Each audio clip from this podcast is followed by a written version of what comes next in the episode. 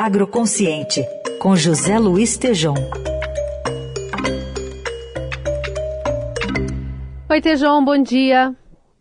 Salve, salve, Carol. Bom dia, bom dia, ouvintes. Ouvintes que ouviram a sua pergunta na sexta-feira, a sua provocação, né, sobre as respostas para que qual candidato agregaria mais valor ao agronegócio. Temos várias aqui participações que a gente elencou aqui. Eu vou ler algumas, Feijão. Por exemplo, Benedito Carlos fala que agro e os candidatos, Bolsonaro piora, Tebet melhora e não se sabe sobre Lula.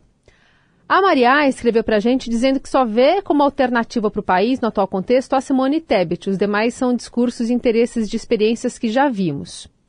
Um outro ouvinte que não se identifica, final de telefone 2121, diz que quem agrega mais ao agro é o Lula, quem põe a ruína ao agro é o aspirante a príncipe das trevas, Bolsonaro. Tebet tem muito condições de agregar ao Lula, a ex-ministra da Agricultura que já trabalhou na gestão da Dilma. O ouvinte Scavenadi diz que a associação do agro a Simone Tebet é positiva e ao Ciro Gomes neutra. A Lula e Bolsonaro são ambas negativas. E outra ouvinte, a Regina Ferrari, também fala de Simone Tebet. Diz ela que é quem mais pode agregar e trabalhar pelo agro e com pequenos produtores. O que, que você acha desse cenário? Acho que tem mais gente também para a gente ouvir.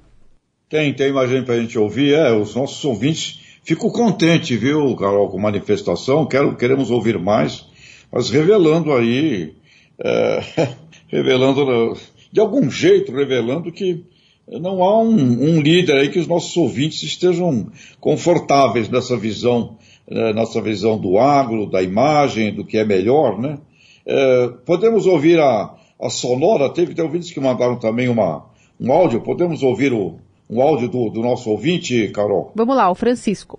Eu diria o seguinte: nenhum candidato que está aí à nossa disposição para as próximas eleições se associa ou a imagem ou, a fala com o agronegócio, né? Primeiro porque o agronegócio no Brasil ele anda sozinho, né? E que é uma pena, porque se tivesse apoio estaríamos muito melhores, né? O que se associa um pouco, que fala sempre de fome, mas aí também é só falácia, né? É o petista, mas só que também não fez nada, porque tiveram 13 anos aí a fome continua mais forte do que nunca, né? Esse entrevistado seu aí trouxe um dado importante. Muita gente desconhece essas observações que ele fez com relação às necessidades do agronegócio, né? Quer dizer, dá para fazer, mas é o que eu disse, tem que ter gente séria. O que eu imaginei que pudesse agregar valor para o Brasil era aquele menino do Sul que desistiu da candidatura ou deram um bypass nele colocando a velha política em jogo, né? A Simone Tebet, a gente nunca nem ouve falar dela, ninguém conhece e entrou tarde na disputa. Sinceramente, Tejão, nós vamos ter que amargar aí e ver o que, que vai acontecer para o ano que vem. Aí a gente pode ter no início do ano uma sensibilidade melhor para poder falar alguma coisa para você no aspecto do agronegócio negócio.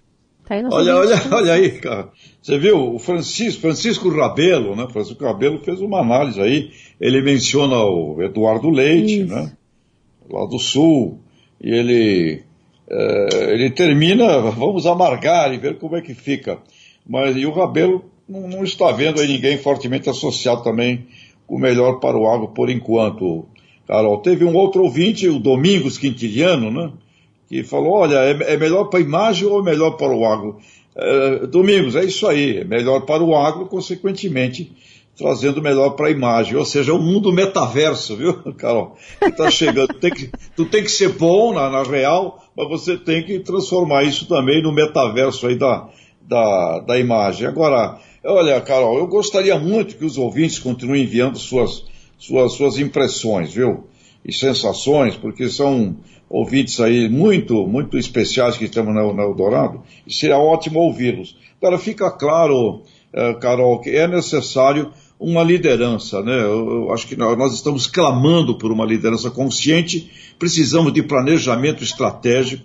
O editorial de hoje do Estadão é perfeito, leiam, quem, quem não, não ouviu direito, pega o jornal, leia o, editorial do Estadão, que ele é perfeito. Está na hora de uma virada importantíssima do planeta e do Brasil. Isso exige planejamento. Esse planejamento, Carol, necessariamente é uma união do Estado com o mercado.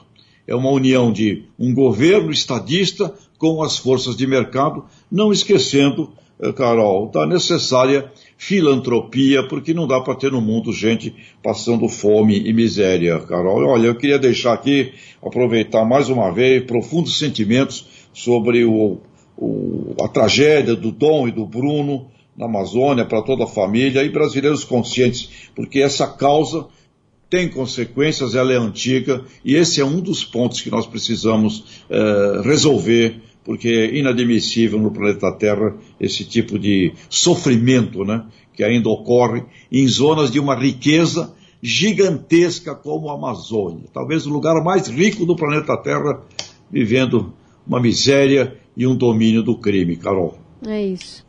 E, e acho que é interessante a gente é, notar também o quanto os planos de governo vão trazer detalhamento de alguma política nesse sentido, né? Ainda a gente tem visto algumas entrevistas, manifestações quando provocados, os pré-candidatos, mas a partir do plano de governo em mãos também vai ser mais fácil identificar, pelo menos nas promessas, o que, que cada candidato pensa né, sobre esse assunto para se destrinchar e entender se aquela promessa ou aquela intenção é bem-vinda ou também é, tem algum viés que não, não vai fazer é, o agro crescer, enfim, o país acabar se é, aproveitando dessa dessa, dessa expertise para se destacar nesse contexto mundial, né? Verdade, Carol. E o agro, representando 30% do PIB do Brasil, diretamente, ele impacta outros 30% indiretamente. Então, um plano de crescimento do Brasil passa por esse aspecto do agro, mas como bem está colocado no editorial do Estadão de hoje. A agroindústria é fundamental, porque só commodity não gera capilaridade não gera distribuição de renda. Então é produção agropecuária com agroindustrialização. Esse é o nosso, esse é necessariamente o caminho do futuro e com a potência ambiental que o país também representa, não é, Carol? É isso.